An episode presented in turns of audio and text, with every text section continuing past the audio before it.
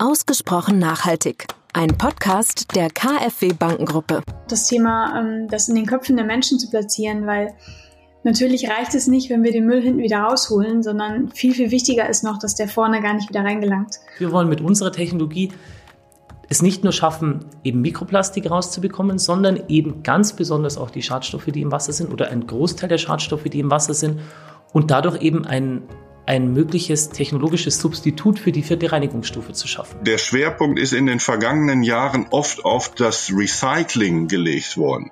Wir lernen aber jetzt auf die, auf, über den harten Weg, dass das Recycling von Plastik eigentlich nicht wirklich funktioniert. Herzlich willkommen zur neuen Folge von Ausgesprochen Nachhaltig dem Nachhaltigkeitspodcast der KfW rund um relevante und spannende Fragen zum Thema Nachhaltigkeit. Wir sagen so schön, die Zukunft gehört denen, die weiterdenken.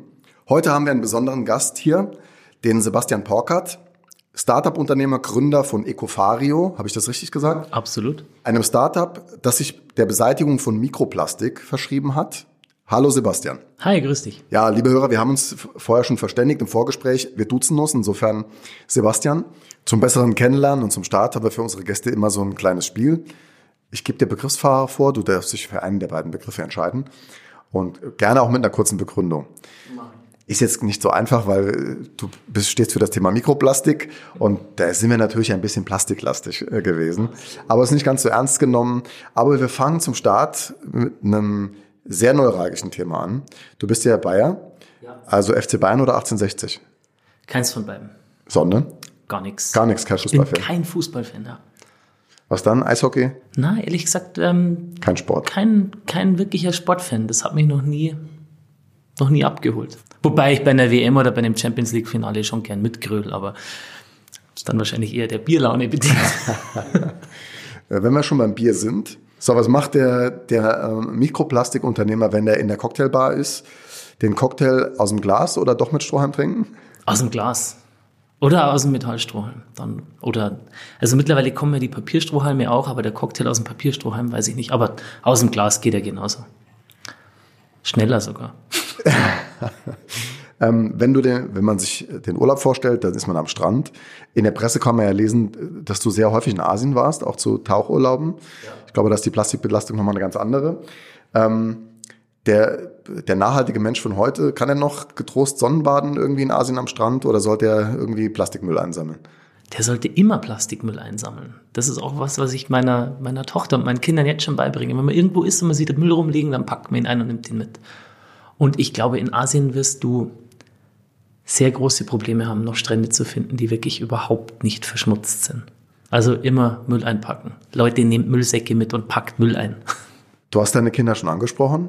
Ähm, Kinder sind da auch äh, ein neuralgisches Thema, gerade bei, bei Spielzeug, Plastikspielzeug oder Holzspielzeug. Beides. Es gibt verdammt gutes und langlebiges Plastikspielzeug. Und wie zum Beispiel Playmobil oder Lego. Da kommt man nicht außen rum. Da gibt es keine Alternative. Da gibt es keine Alternative. Ja, vielen Dank. Gerne. Wenn man über dein Startup googelt, dann findet man ganz viele Berichterstattung darüber. Ähm, das ist schon sehr stark durch die Medien gegangen, so sind wir auch auf dich aufmerksam geworden. Erzähl uns doch mal ein bisschen, was hat es mit dem Startup Ecofario und mit dem Thema Mikroplastik überhaupt auf sich? Oh, man müsste jetzt weit ausholen. Ich weiß nicht, ob wir so viel Zeit haben. ähm, Fang einfach mal an, versuch's mal. Also wenn ich jetzt unser Startup Ecofario beschreiben würde und das Ganze versuchen würde, kurz zu fassen, dann würde ich sagen, wir sind eine Gruppe von, von vier jungen Münchnern, die sich zusammengetan haben, um ein derzeitig sehr aktuelles Umweltproblem unserer Gesellschaft, unseres Planeten in den Griff zu kriegen. Und das ist die Mikroplastikverschmutzung von Oberflächengewässern, die unserem Abwasser herrührt. Also quasi alle Mikroplastikpartikel, die über unser Abwasser in Flüsse, Bäche, Seen und auch in die Meere gelangen, das wollen wir mit unserem technologischen Ansatz unterbinden.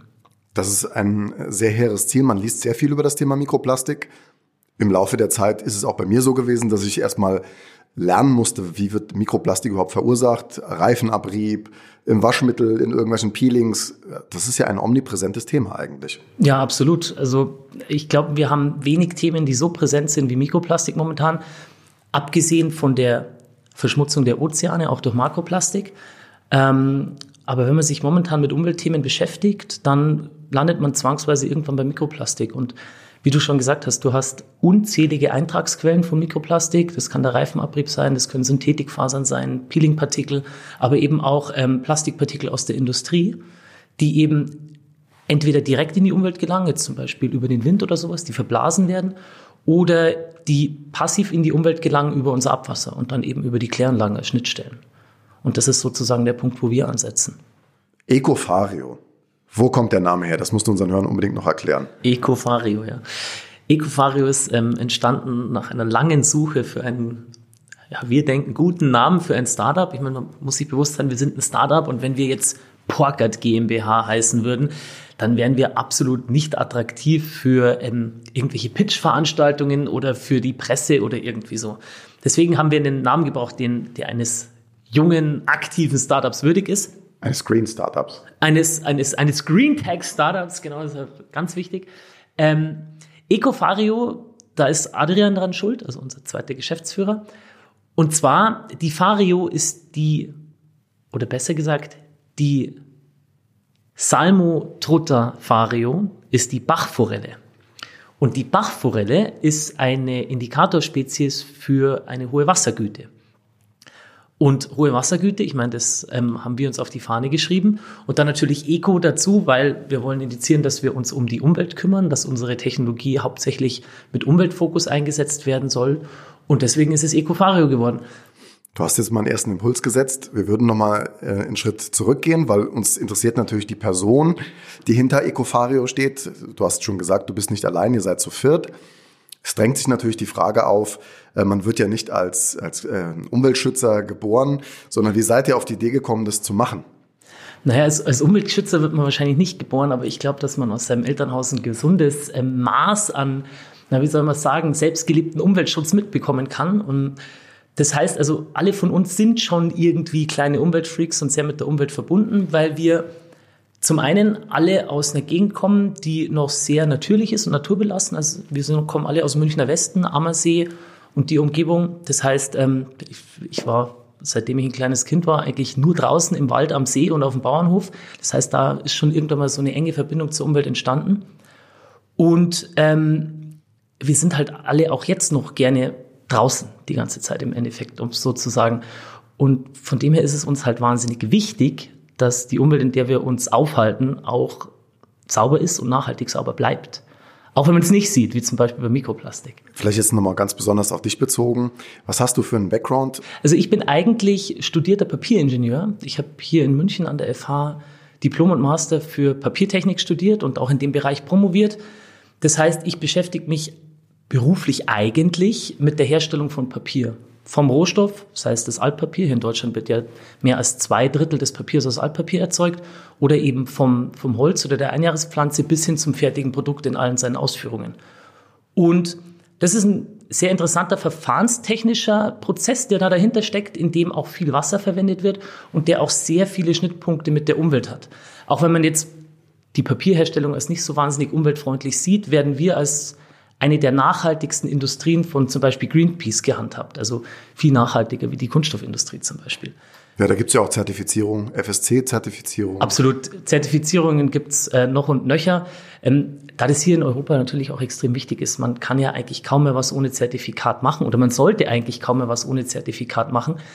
Da wir es zum Glück schon weitestgehend begriffen haben, dass eigentlich die meisten Industriezweige nachhaltig wirtschaften sollen. Und da ist die Papierindustrie schon seit Jahrzehnten mit an der Spitze in dem Bereich. Ähm, das hat dich insofern geprägt, äh, nehme ich deinen Worten, das Thema, ja, ähm, da sind verfahrenstechnische Dinge dabei, da sind materialwissenschaftliche Dinge dabei. Ähm, war dann quasi die Vorprägung, äh, dein, dein Hirn auszurichten auf, auf irgendwelche anderen Probleme, wo es um Ressourcensparen geht oder um Ressourcenschonen geht? Ja, Jein, jein, muss man sagen. Also diese Vorprägung, so, so, so ein Priming quasi, das gab es jetzt in so gesehen eigentlich gar nicht mal so. Ich habe mir irgendwann mal, habe ich mir Gedanken gemacht, weil ich Artikel darüber gelesen habe, dass man zum Beispiel im Gardasee in den Sedimenten Mikroplastik findet und dass man überall an den Ozeanen, in den Strandsedimenten Mikroplastik findet und im Wasser natürlich auch. Hab mich dann da ein bisschen weiter eingelesen und bin dann eigentlich über den Fakt gestolpert, dass vieles dieses Mikroplastiks eben nicht sogenanntes sekundäres Mikroplastik ist, das durch den Abbau von großen Plastikteilchen, Joghurtbechern, Plastiktüten und so weiter, Fischernetze und sowas entsteht, sondern dass das Partikel sind, die eben so auftauchen, wie sie auch erzeugt wurden, wie zum Beispiel Fasern aus Kleidung oder Abrasionspartikel aus ähm, Kosmetika und so. Und als ich mir da weiter Gedanken darüber gemacht habe, bin ich halt einfach auf den Fakt gestoßen, dass diese Partikel nur ins Meer gelangen können oder nur ins Wasser gelangen können, wenn sie in den Kläranlagen nicht rausgefiltert werden. Weil die einzige Schnittstelle zwischen Natur und diesen Plastikpartikeln ist eigentlich unser Abwassersystem. Und dann habe ich mir weiter Gedanken darüber gemacht, wie man der ganzen Sache Herr werden kann und bin irgendwann mal, also ungelogen, von Donnerstag auf Freitagnacht um drei aufgewacht und hatte die Idee, mit dem Hydrozyklon das Ganze zu, Ganze zu lösen. Für die Hörer nochmal Hydrozyklon. Ähm, Sie können es leider nicht sehen. Vor uns auf dem Tisch liegt der Prototyp ähm, ähm, von Ecofario, wo es darum geht, ähm, das kannst du gleich nochmal ein bisschen besser beschreiben, aber der Prototyp, der dafür sorgen soll, dass das Mikroplastik ohne großen Aufwand aus dem Wasser ähm, herausgenommen werden kann. Habe ich das gut gesagt? Unsere magische Einheit, nennen wir sie so. Ähm, also diese Hydrozyklontechnologie im Grundsatz ähm, beruht darauf, dass man ein Fluid, egal welches, in, in eine Rotationsströmung versetzt und dadurch ein Gravitationsfeld erzeugt. In dem Gravitationsfeld passiert dann Folgendes, dass die leichteren oder spezifisch leichteren, also die Partikel mit einer geringeren Dichte als das Fluid, hier Wasser, sich ins Zentrum bewegen und die spezifisch schwereren nach außen. Das Grundprinzip ist ein extrem alter Hut. Da gibt's Patente, die sind ähm, Jahrzehnte alt und das wird auch in vielen Industrien angewendet. Das einzige Problem dabei ist, dass es eben nicht perfekt funktioniert, weil es eben noch ein paar Schwachstellen hat. Hydrodynamische Schwachstellen vor allem. Und diese Schwachstellen haben wir mit unserem Ansatz ziemlich gut überwunden, ähm, haben da Lösungen gefunden, wie wir diese Strömung in diesem Bauteil besser und sauberer aufrechterhalten können, dadurch viel höhere ähm, G-Kräfte, also Anziehungskräfte erzeugen können. Also dies, das künstlich erzeugte ähm, Gravitationsfeld wird deutlich stärker. Und dadurch sind wir eben in der Lage, auch Mikroplastikpartikel abzuscheiden, die sehr, sehr klein sind und einen ganz geringen Dichteunterschied zu Wasser haben. Und das können die anderen Standard-Hydrozyklontechnologien momentan nicht. Das ist auch der Grund, warum wir unsere Technologie patentieren konnten. Also ihr habt das schon patentiert, ja. seid quasi auf dem Weg. Also wenn man nach dem Status fragen würde, ihr seid schon ein gutes Stück des Weges gegangen. Ein Prototyp existiert schon. Ähm, jetzt geht es eigentlich darum zu sagen, ein Funding auf die Beine zu stellen, äh, den, den ersten großen Prototypen an der Kläranlage zu bauen. Genau. Ähm, und dann mit Investoren loszulegen. Ja, das wäre, wäre ein, ein möglicher Weg. Also wie du es schon richtig gesagt hast, wir sind vom, vom Grundgedanken und vom Grundaufbau unserer Firma, unseres Startups eigentlich relativ weit. Also wir haben quasi das komplette ähm, Setup geschaffen. Wir haben den Prototypen, der funktioniert. Also wir haben bewiesen, dass der technologische Ansatz quasi funktioniert. Und jetzt sind wir an der Schwelle, den nächsten Schritt in Richtung realer Anwendungsfall zu gehen. Und das ist quasi der Bau eines 1 zu 1 Prototypen. Das heißt, 1 zu 1 Prototyp bedeutet, nicht, dass wir eine komplette Kläranlage direkt ausstatten, sondern das bedeutet, dass wir unsere Kernkomponente, also dieser Hydrozyklon, den nennen wir High-G-Separator, in der Größe 1 zu 1 bauen, in einem Versuchsstand und den dann eben in unterschiedlichen Kläranlagen oder auch in unterschiedlichen Industriebetrieben oder für neue Anwendungsfälle einsetzen und somit quasi erstmal Daten für uns erheben, damit wir den echten Scale-up, also quasi die, die richtige Pilotanlage dann bauen können und zum anderen auch Kunden überzeugen können, potenzielle Kunden davon überzeugen können, dass sie unsere Technologie brauchen, weil ähm, nur so werden wir als Startup ähm, erfolgreich sein, wenn wir unsere Technologie auch verkaufen. Also quasi Testbetrieb, um den geht es jetzt, mit einem Prototypen in Testbetrieb zu gehen und das System nochmal zu verbessern und genau, zu verfeinern. Genau. Da ist es ganz interessant, was du da schilderst, wo euer Startup jetzt heute steht. Ähm, wir haben nochmal parallel dazu mit jemand anders ein Interview geführt, mit der Marcella Hansch. Die ist die Gründerin des Themas des Projekts ähm, Pacific Garbage Screening. Die hat uns davon berichtet, wo sie steht. Bei ihr ist es nämlich noch das Thema Prototypenbau und sie hat ein bisschen anderen Ansatz. Hören wir da mal rein. Hallo Frau Hahn, schön, dass Sie da sind. Hallo. Beschreiben Sie doch einmal kurz, was es mit Ihrem Startup, Ihrem Projekt auf sich hat. Sie sind schon seit fünf Jahren am Start und holen Sie doch mal die Hörer ins Bild was Ihr Ansatz ist, womit sind Sie gestartet und was hat es mit dem Pacific Garbage Screening auf sich? Gestartet hat das Projekt tatsächlich vor fünf Jahren im Rahmen meiner Abschlussarbeit an der Uni. Ähm, ich habe ein Thema gesucht und äh, wollte kein Haus bauen, sondern tatsächlich etwas tun, was auch einen Impact hat und bin mehr oder weniger zufällig auf das Thema der ähm, Vermüllung gestoßen. Das war damals noch nicht so in den Medien, das heißt, es war einfach noch gar nicht so bekannt, wie das heute ist. Und ich hatte beim Tauchgang ähm, so ein Erlebnis, weil ich tauche relativ vorsichtig, weil ich äh, ziemlich einen Respekt vor Fischen habe. Und es war aber kein Fisch, der mich erschrocken hat, sondern ähm, eine Plastiktüte, die mich am Fuß berührt hat. Und daraufhin habe ich eben ja überall Plastik gesehen. Auf einmal am Strand, in den Straßen, im Supermarkt, in meinem Alltag. Und äh, habe mir überlegt, warum wir es nicht schaffen, den Müll wieder aus den Meeren herauszuholen. Und habe dann im Rahmen meiner Abschlussarbeit eine Plattform entwickelt, ähm, damals ausgerichtet für die Ozeanstrudel, also diese großen Garbage Patches, um eben nicht nur den großen Müll herauszuholen, sondern auch die kleinen Teile. Und lange Zeit ist das dann so als Abschlussarbeit in der Schublade geblieben. Aber weil ich nicht aufhören konnte, darüber zu erzählen, äh, ist das Projekt dann im Laufe der letzten Jahre ziemlich bekannt geworden. Vor zweieinhalb Jahren haben wir einen Verein gegründet, der das Ganze aktuell umsetzt, an der, an der Forschung arbeitet. Und äh, ja, seit Anfang des Jahres sind wir jetzt wirklich mit einem Team daran, das Ganze zu bearbeiten, umzusetzen und vor allen Dingen auch auf den aktuellen Stand zu adaptieren. Sie haben gesagt, Sie sind ein Verein und über einen Zeitraum von fünf Jahren wächst so eine Sache naturgemäß. Wie viele Leute sind bei Ihnen denn involviert in das Projekt? Ähm, ja, das ist tatsächlich äh, witzig, weil wir haben den Verein vor zweieinhalb Jahren, wollten wir den mit fünf Leuten gründen.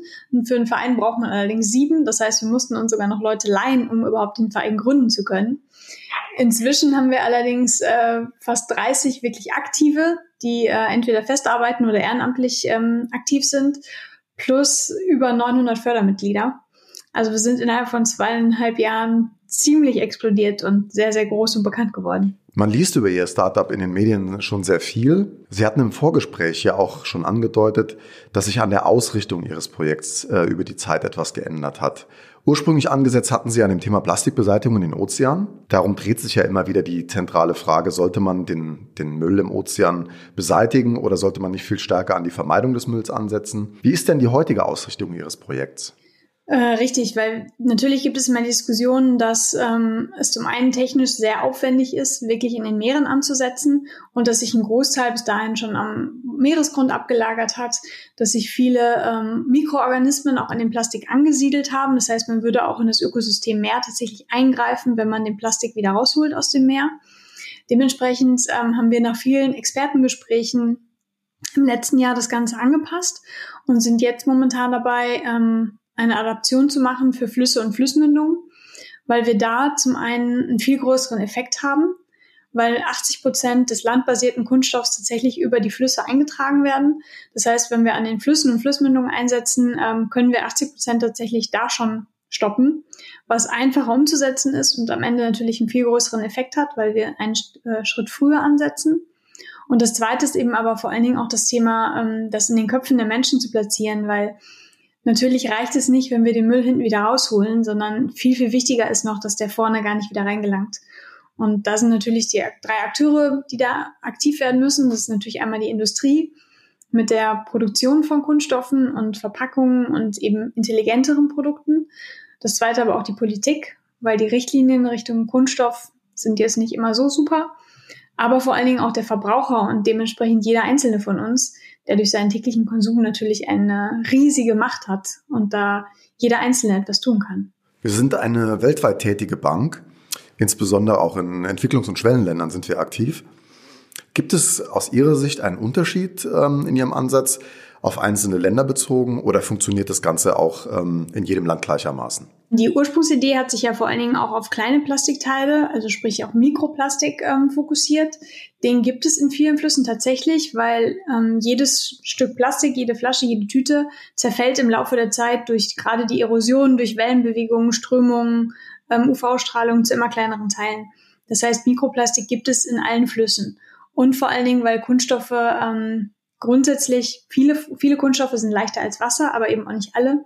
Das heißt, es gibt überall in der gesamten Wassersäule von Flüssen gibt es eben verschiedene Kunststoffpartikel.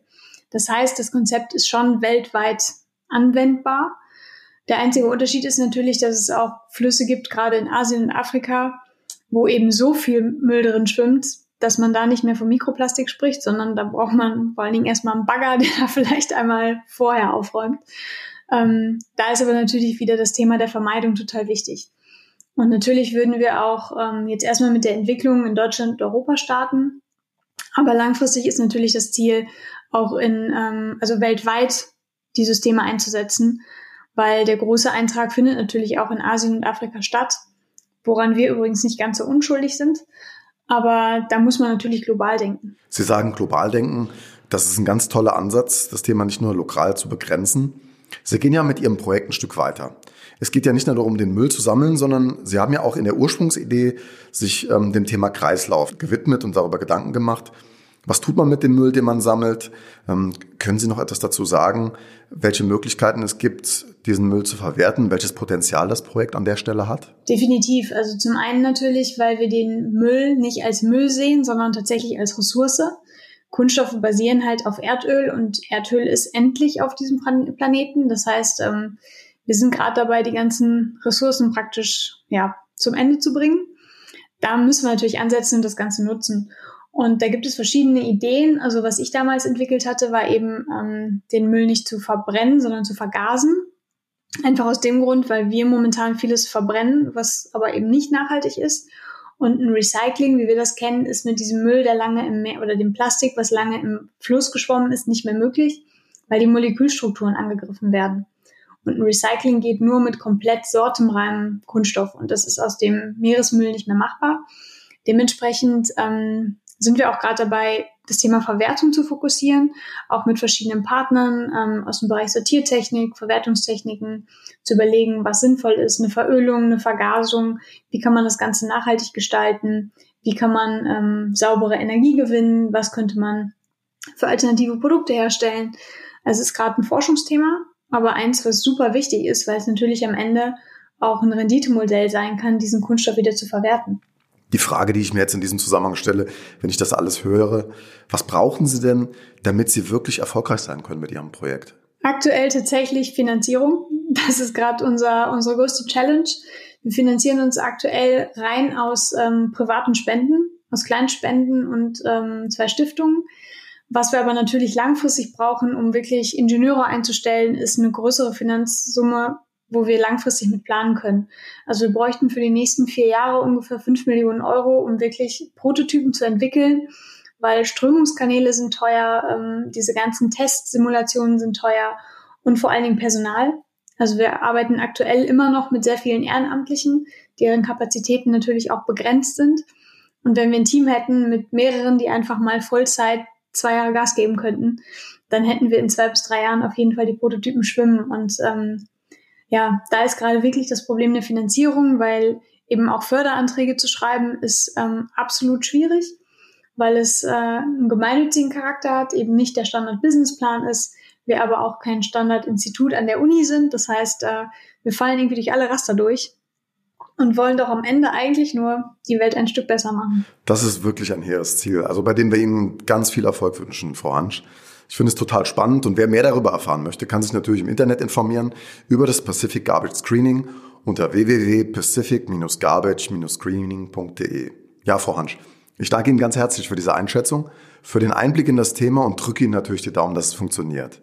Gerade mit dem Finanzierungsthema, dass dieses Projekt zum Erfolg geführt werden kann. Vielen Dank. Ja, Sebastian, jetzt haben wir den O-Ton von Frau Hansch gehört. Ein Thema da drin ist, ein bisschen anders als äh, bei dir ist auch der, also der Ansatz ist ein anderer, das Projekt ist ein anderes. Äh, trotzdem auch ein wichtiges Thema. Sie beschäftigt sich ein Stück weit auch mit dem Thema Kreislauf und was, was tut man mit dem Plastik, was man daraus äh, fischt. Da ist auch natürlich die Frage damit verbunden, wenn man jetzt einen Ansatz hat wie ihr und kann das in einer Kläranlage installieren, was tut man dann mit dem Mikroplastik, das man rausgefischt hat? Kann man damit irgendwas anfangen? Weil es ist ja immerhin nicht lange im Wasser gewesen, nicht lange zerfallen. Oder muss man das halt auch einfach wie anderes Plastik entsorgen? Also das ist eine Frage, die wir uns natürlich auch schon gestellt haben. Wir verfolgen hier einen anderen Ansatz, weil wir von viel, viel kleineren Mengen sprechen. Bei uns sind es nicht ähm, mehrere Tonnen oder mehrere hundert Tonnen Plastik, die da am Tag oder in der Woche ähm, herausgefiltert werden, sondern da sprechen wir von teils wenigen Kilo die pro Tag bei kleineren Kläranlagen herausgefiltert werden können. Da kommt jetzt noch ein ganz wichtiger Fakt dazu, was ähm, beim Mikroplastik eigentlich die besondere Gefahr oder kann man sagen Herausforderung darstellt. Und das ist die Tatsache, dass so ein kleines Plastikpartikel quasi wie ein Superadsorber wirkt. Also umso kleiner die Partikel, umso größer ist die relative Oberfläche und umso mehr Schadstoffe gleicher oder ähnlicher chemischer Natur können die auf ihrer Oberfläche ansammeln.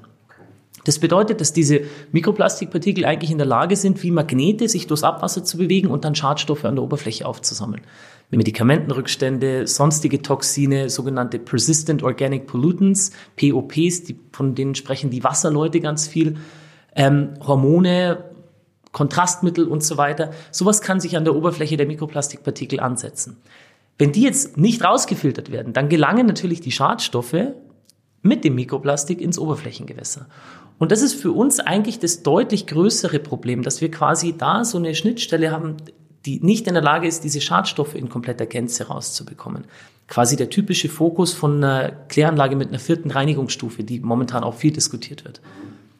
Deswegen sagen wir, das Mikroplastik, das wir rausfiltern, inklusive der Schadstoffe, die dran sind, muss thermisch verwertet werden.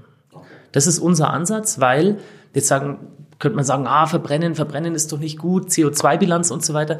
Da wir hier eh von einer geringen Menge sprechen und des Weiteren die Klärschlemme in Deutschland oder in Europa großteils auch verbrannt werden, eben genau aus diesem Grund, um eben diese Schadstoffe aus den Klärschlemmen und auch die, die biologische Wirksamkeit aus den Klärschlemmen zu unterbinden, ähm, wäre das quasi nur noch ein, ein, ein kleiner Tropfen auf den heißen Stein, was da die CO2-Bilanz betreffen würde.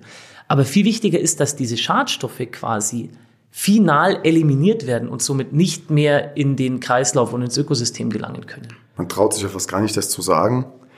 Aber es ist ja fast schon ähm, ein Filtermechanismus für das Wasser, wenn da Mikroplastik drin schwimmt und das, das aufsaugt. Na, es, es nicht, gibt, dass ich das gut äh, Es gibt nicht umsonst will. genügend etablierte Technologien und auch Patente dazu, die feingranulierte Kunststoffe einsetzen, um eben Schadstoffe aus Wasser oder anderen Fluiden abzufiltern. Also da gibt's Ansätze, die quasi industriell verwendet werden können. Dann hat das aber insofern noch höheren Impact, ähm, wenn man sagt, ihr habt ein äh, mechanisches Verfahren entwickelt, mit dem man quasi nicht nur das Plastik rauszieht, sondern auch die, die Schadstoffbelastung Absolut. im, Wasser verringern genau, kann. Genau das ist unser Ansatz. Wir wollen mit unserer Technologie es nicht nur schaffen, eben Mikroplastik rauszubekommen, sondern eben ganz besonders auch die Schadstoffe, die im Wasser sind oder ein Großteil der Schadstoffe, die im Wasser sind und dadurch eben ein, ein mögliches technologisches Substitut für die vierte Reinigungsstufe zu schaffen. Also wir wollen da ein ein neuer Player auf dem Markt der vierten Reinigungsstufe werden, die eben ohne Ozon oder ohne UV funktioniert und dadurch deutlich billiger ist. Also habe ich noch was sehr äh, Wesentliches dazugelernt. Vielen Dank dafür, Sebastian. ähm, wenn du dir was wünschen könntest, braucht ihr mehr politische Aufmerksamkeit? Fehlt es noch ein bisschen an politischem Willen und Engagement, das zu unterstützen? Oder hast du das Gefühl, dass, dass jetzt so ein bisschen der Boden dafür bereitet wird, euch zu unterstützen in der Sache? Also wenn wir jetzt über den Punkt Politik reden, dann wird es natürlich sehr interessant, weil gerade ähm, solche Punkte wie, wie Wasserreinhaltung und so weiter auf europäischer Ebene geregelt wird. Dafür gibt es die europäische Wasserrichtlinie. Ähm, das bedeutet, dass da Bund und Länder zwar irgendwo versuchen können, Vorreiter zu sein, aber der Zwang, etwas zu unternehmen, der ähm, ist momentan noch nicht vorhanden. Also die Gesetzgebung schreibt noch nicht vor, dass maximal so und so viel Partikel Mikroplastik pro Kubikmeter Abwasser in einen Fluss eingeleitet werden dürfen. Die Gesetzgebung arbeitet momentan daran, Grenzwerte für Schadstoffe zu schaffen. Deswegen sind auch alle so heiß auf die vierte Reinigungsstufe. Da wird ganz viel gemacht. In der Schweiz werden meines Wissens bis oder in den nächsten fünf Jahren 120 Kläranlagen auf die vierte Reinigungsstufe umgerüstet ähm, eben weil die Schweiz da den Bedarf sieht, Wasser nachhaltig reiner zu halten, als es jetzt ist. Bei uns ist das von der Gesetzgebung her momentan noch nicht der Fall.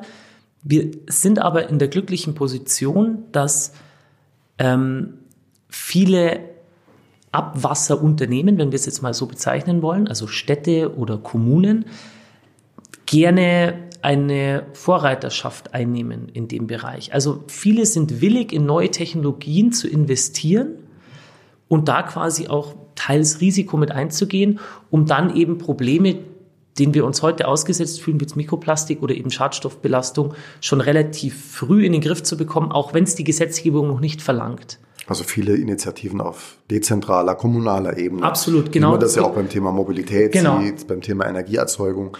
Gibt es ja sehr viele unterschiedliche Flickenteppich an unterschiedlichen Ja. Maßnahmen, Ansätzen, Investitionsbereitschaft in den Kommunen, also auch bei dem Thema. sagst du. Ja.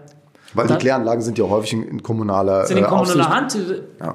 Was eingenommen wird, muss äh, ausgegeben werden sozusagen. Und da können wir uns bis jetzt teils glücklich schätzen, dass wir eben großes Interesse aus dem Bereich haben. Also sobald unser 1 zu 1 Prototyp fertig ist, dann könnten wir den, glaube ich, zehn Jahre lang nur durchtesten mit den Anfragen, die wir bis jetzt haben, eben von Kläranlagen, von Industriebetrieben, ein bisschen zu neuen Anwendungen. Also da können wir uns wirklich glücklich schätzen. Also zusammengefasst kann man sagen, von der Politik braucht ihr eigentlich gar nicht irgendwie eine Weichenstellung, eine Regulierung unbedingt, sondern es, es ist ein natürlicher Sog schon entstanden, dass das Thema sich in die richtige Richtung bewegt.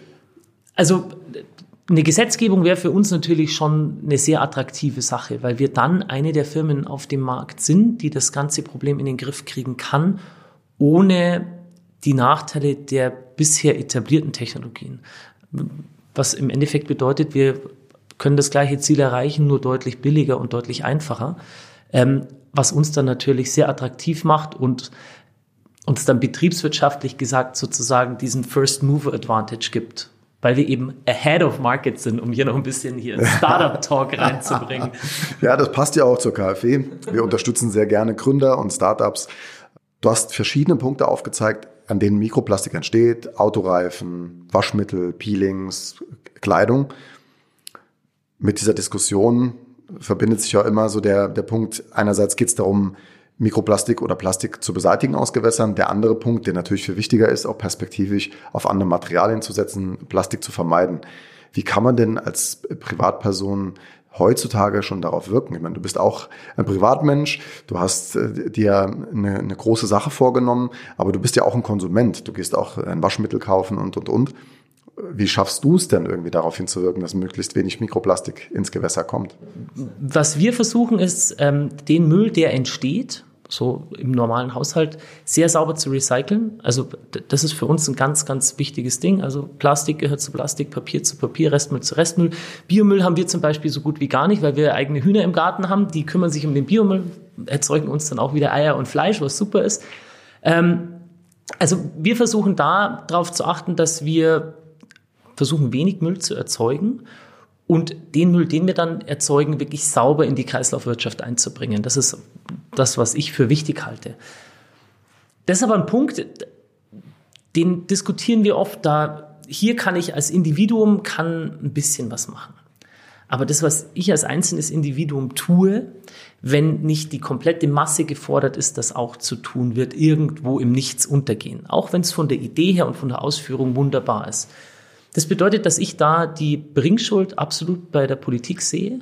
Also Und bei der Industrie wahrscheinlich. bei der Industrie und bei der Politik, aber die Industrie wird das machen, was der Kunde ihr abkauft. Und der Kunde kauft das ab, was er kriegt. Und wenn die Politik zum Beispiel Single-Use-Plastiktüten komplett verbieten würde, dann gäbe es die nicht mehr. Dann hätten wir Papiertüten im Supermarkt, die deutlich nachhaltiger sind, öf öfter recycelbar und eine nahezu neutrale CO2-Bilanz haben, bis auf die Herstellungsenergie, die da entst- oder äh, benötigt wird also generell auch Single-Use-Verpackungen im Bereich Plastik. Also es müssen nicht acht Scheiben Wurst in, in, in drei Lagen Plastik eingepackt werden. Sowas muss nicht sein. Da gibt es Lösungen, die entweder auf abbaubaren Plastikprodukten wie ähm, Polylaktaten bestehen oder es gibt Lösungen, die auf Faserbasis sind, das heißt Papier oder es gibt mittlerweile ganz viel moderne Ansätze, die das quasi nachhaltig machen und regenerative ähm, ähm, Produktbasis sind. Und da finde ich, müsste die Politik viel deutlicher einstechen und sagen, liebe Industrie, lieber Einzelhandel, so läuft's nicht.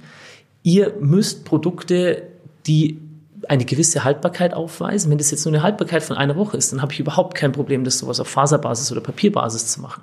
Und dann kauft der Kunde automatisch diese Produkte. Auch wenn sie am Anfang vielleicht teuer sind, dann muss ich sie halt ein bisschen fancy gestalten, dass er bereit ist, diese fünf bis zehn Prozent mehr zu zahlen, die die kosten würden.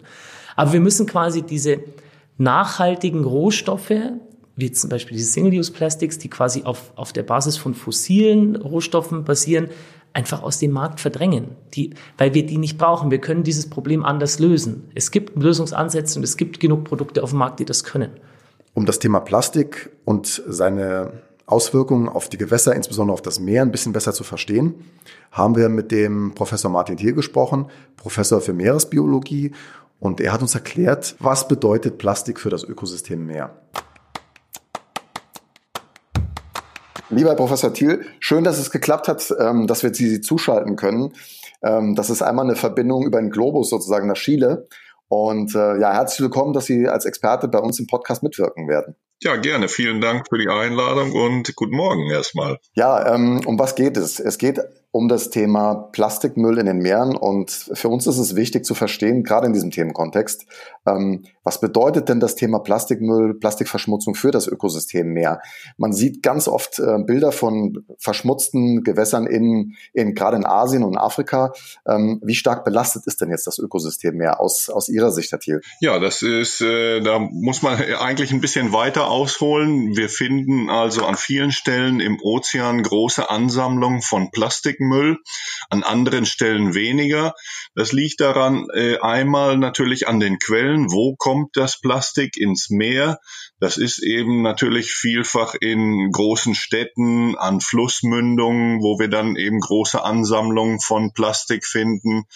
Und dann mit den Strömen, mit den Meeresströmungen wird das Plastik, vor allen Dingen das Plastik, was an der Oberfläche treibt, was der ganze, was der Großteil des Plastiks ist, wird dann mit den Strömungen verbreitet und an bestimmten Stellen im Ozean auch wieder konzentriert. Das sind einige wenige Küstenabschnitte, wo das passiert und im Großen und Ganzen sind das in den Ozeanen die Zentren der Ozeane. Da sprechen wir ja von diesen großen Ring- und Wirbel- oder Wirbelströmungen, die über einen langen, langen Zeitraum langsam immer mehr dieses Plastik im Zentrum des Ozeans konzentrieren. Und das sind dann die Stellen, an denen wir tatsächlich feststellen, dass es äh, zu großen äh, Schäden kommen kann. Wenn Sie sagen große Schäden? Da, da gibt es viele Dinge, die wir noch nicht wissen.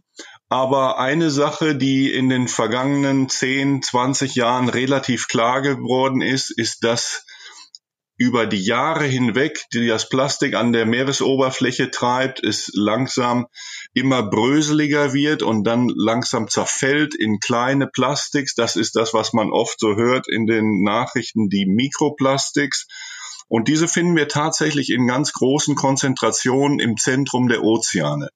Und wenn dieses Plastik immer kleiner wird, dann äh, erreicht es langsam Größen, die den Nahrungsorganismen von vielen Tieren, die dort leben, sehr nahe kommen. Das heißt, äh, viele Fische oder auch Seevögel, äh, die dort unterwegs sind und nach Nahrung suchen und sehr schnell sein müssen bei der Nahrungssuche, weil, weil sie eben auch äh, ihre, ihre natürliche Beute sonst äh, entfleuchen würde, die nehmen dann diese kleinen Plastikteile auf. Und das äh, beobachten wir und viele andere Kollegen vor allen Dingen äh, in Populationen in den Zentren der Ozeane. Ist es denn so, dass man sagen kann, dass die Kontamination immer weiter voranschreitend ist? Gibt es denn sowas wie, ein, wie so ein Tipping Point, an dem man sagt, jetzt ist das Ökosystem irgendwie, jetzt kippt das Ökosystem?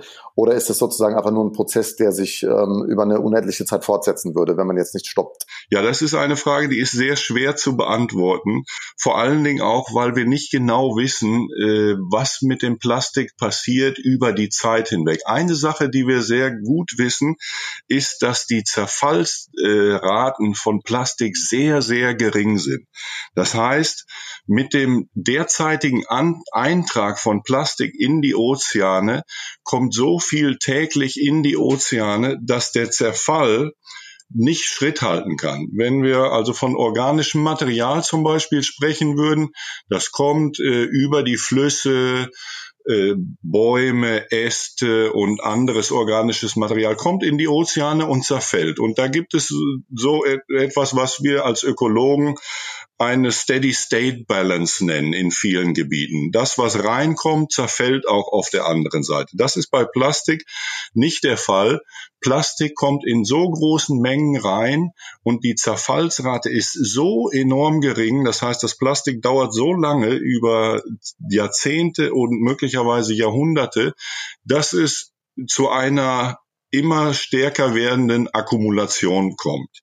Und das beobachtet man tatsächlich an einigen Stellen im Ozean schon, dass die, dass die Konzentration von Plastik und Mikroplastik in den vergangenen Jahrzehnten immer mehr angestiegen sind. Aber das heißt, für die zukünftigen Generationen die werden mit diesen Problemen einfach konfrontiert sein und auch ein Stück weit leben müssen, weil wenn es zerfällt und eine so lange Haltbarkeit aufweist, ähm, dann wird es ein Phänomen sein, was uns über eine sehr lange Zeit begleiten wird. Selbst wenn wir jetzt auf Null stellen würden, die, den Eintrag von Plastik ins Meer.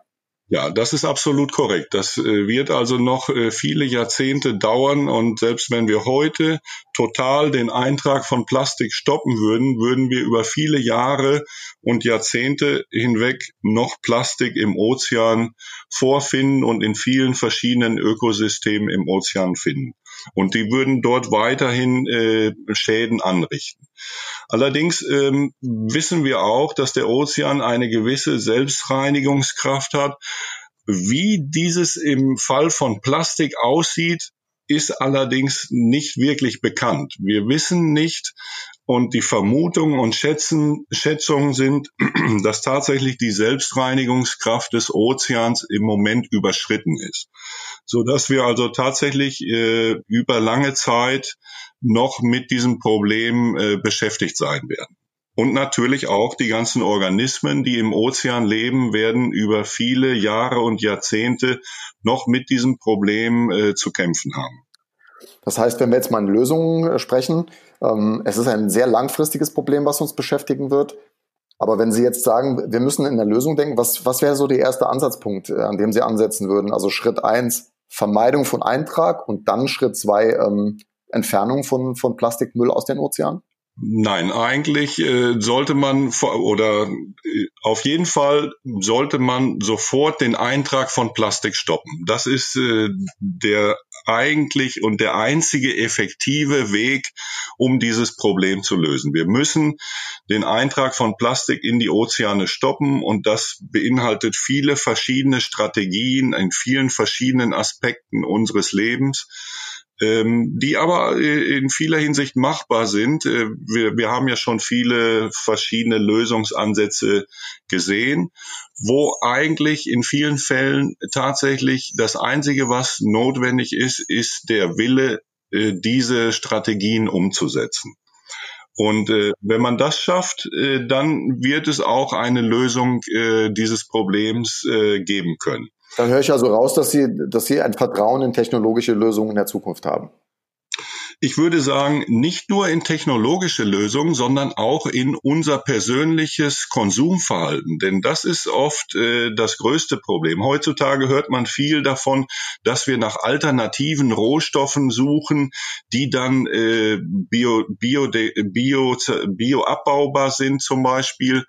Und das ist aber meiner Meinung nach und nach der Meinung von vielen Experten nach nicht unbedingt der beste Weg. Denn äh, was wir damit tun, ist im, im, im Grunde das System des einmaligen Benutzens und dann wegwerfen oder loswerden äh, beizubehalten. Der Weg äh, ist hauptsächlich äh, wieder benutzbare Produkte und auch Produkte mit einer langen Lebensdauer zu schaffen, damit wir äh, davon wegkommen von, von dieser Wegwerfgesellschaft, die ja viele dieser Probleme überhaupt ähm, erst ähm, begründet.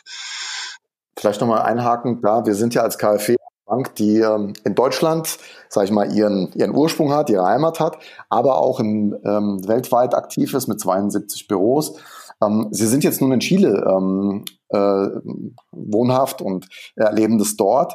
Sehen Sie da einen Unterschied, sage ich mal, so von der Mentalität beziehungsweise von von dem Blick auf das Problem jetzt zu Deutschland oder sehen Sie da eine ähnliche Haltung? Weil in Deutschland passiert ja das eine oder andere. Fridays for Future, ähm, eine Politisierung der Jugend. Ist das in Chile ähnlich?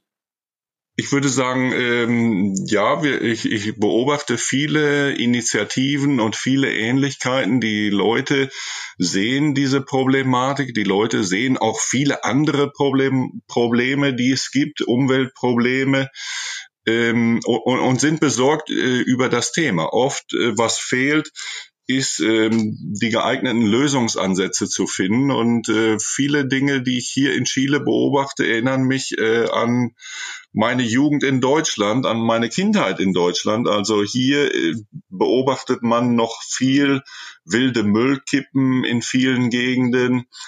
Und ähm, das ist ein Problem, was es in Deutschland ja so in der Form eigentlich nicht mehr gibt, was aber vor 40 Jahren, vor 50 Jahren sehr, sehr weit verbreitet war, auch in Deutschland. Und äh, so geht im Prinzip hier in Chile das Land einen Weg, der so ein bisschen äh, das nachvollzieht, was in anderen Ländern, in europäischen Ländern vielleicht schon passiert ist. Auf der anderen Seite sehe ich allerdings auch, dass hier in Chile viele, viele Initiativen äh, sich entwickelt haben, die eigentlich mit Riesenschritten vorangehen. So ist zum Beispiel Chile eines der ersten Länder jetzt, das ähm, Anfang diesen Jahres äh, den, die Benutzung von Einwegplastiktüten total verboten hat. Wenn Sie heute also in den Supermarkt gehen, hier können Sie keine Einwegplastiktüte mehr bekommen. Sie müssen entweder Ihre eigene ähm, äh, ihr eigenen Einkaufsbeutel mitbringen oder sie können einen im Supermarkt kaufen. Das sind also schon erste äh, und relativ wichtige Schritte. Aber es ist natürlich wichtig auch festzuhalten, das sind nur kleine Schritte. Und wenn wir dieses Problem wirklich lösen wollen, müssen wir natürlich viel, viel weitergehen. Und ähm, ich beobachte aus der Ferne oft, dass äh, die Lösungsansätze, die man in Europa und vor allen Dingen auch in Nordamerika beobachtet, nicht unbedingt auch die besten Lösungen sind. Äh, viel Schwerpunkt, der Schwerpunkt ist in den vergangenen Jahren oft auf das Recycling gelegt worden. Wir lernen aber jetzt auf die, auf, über den harten Weg, dass das Recycling von Plastik eigentlich nicht wirklich funktioniert. Und zwar nirgends auf der Welt. Und dass häufig dieses Problem dann verlagert wird in andere Länder, die weniger äh, restriktive Umweltgesetze haben und dann dort dieses Problem einfach nur ausgelagert ist. Das heißt, das ist wieder ein Anzeichen, dass wir vorsichtiger sein müssen mit der Benutzung von Ressourcen und Plastik ist ja auch eine Ressource und dass wir im, im in diesem Sinne mehr Wert darauf legen müssen, Produkte zu haben, die wir wieder benutzen können und die auch eine lange Lebensdauer haben. Okay, das ist ja schon wirklich eine sehr, sehr breite Schilderung von Ihnen gewesen. Vielen Dank, Herr Professor Thiel, für Ihre Einschätzung zu dem Thema Plastikmüll in den Ozeanen. Sebastian, wir haben jetzt gehört von dem Professor Thiel, dass das Plastik für das Ökosystem Meer eine sehr langfristige Belastung bedeutet.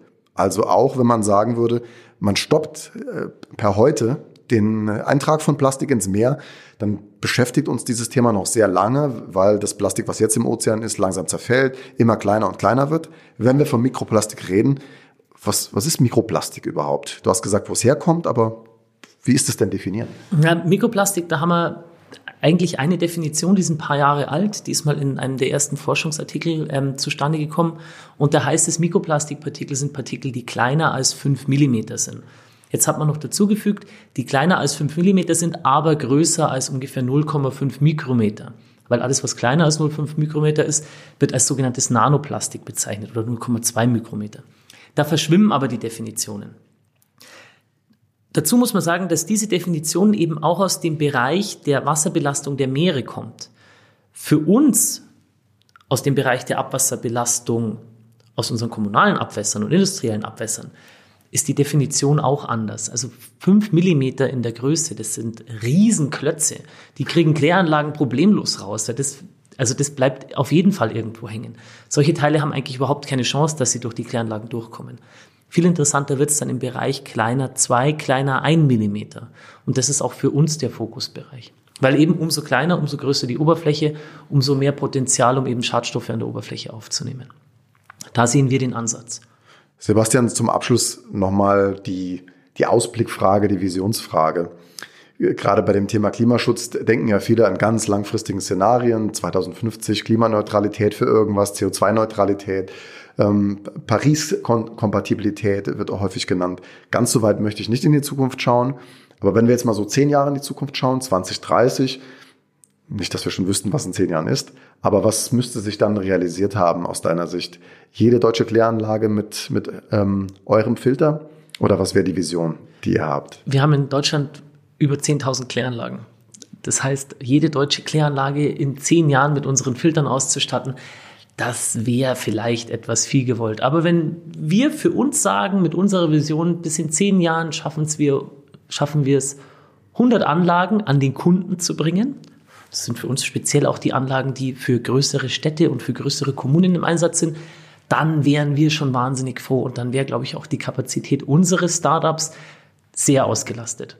Natürlich, wenn der größere Bedarf da ist, werden wir auch nicht Nein sagen, unsere Technologie an andere Firmen zu lizenzieren, die es dann schaffen, eine größere Marktsättigung zu erzeugen. Ja, Sebastian, das, es war ein tolles Interview, kann ich dir ein sagen. Ein Fest. Ein Fest war es mir. Es war ganz spannend. Du bist ein Überzeugungstäter, du bist ein Weiterdenker, du engagierst dich, du denkst an morgen.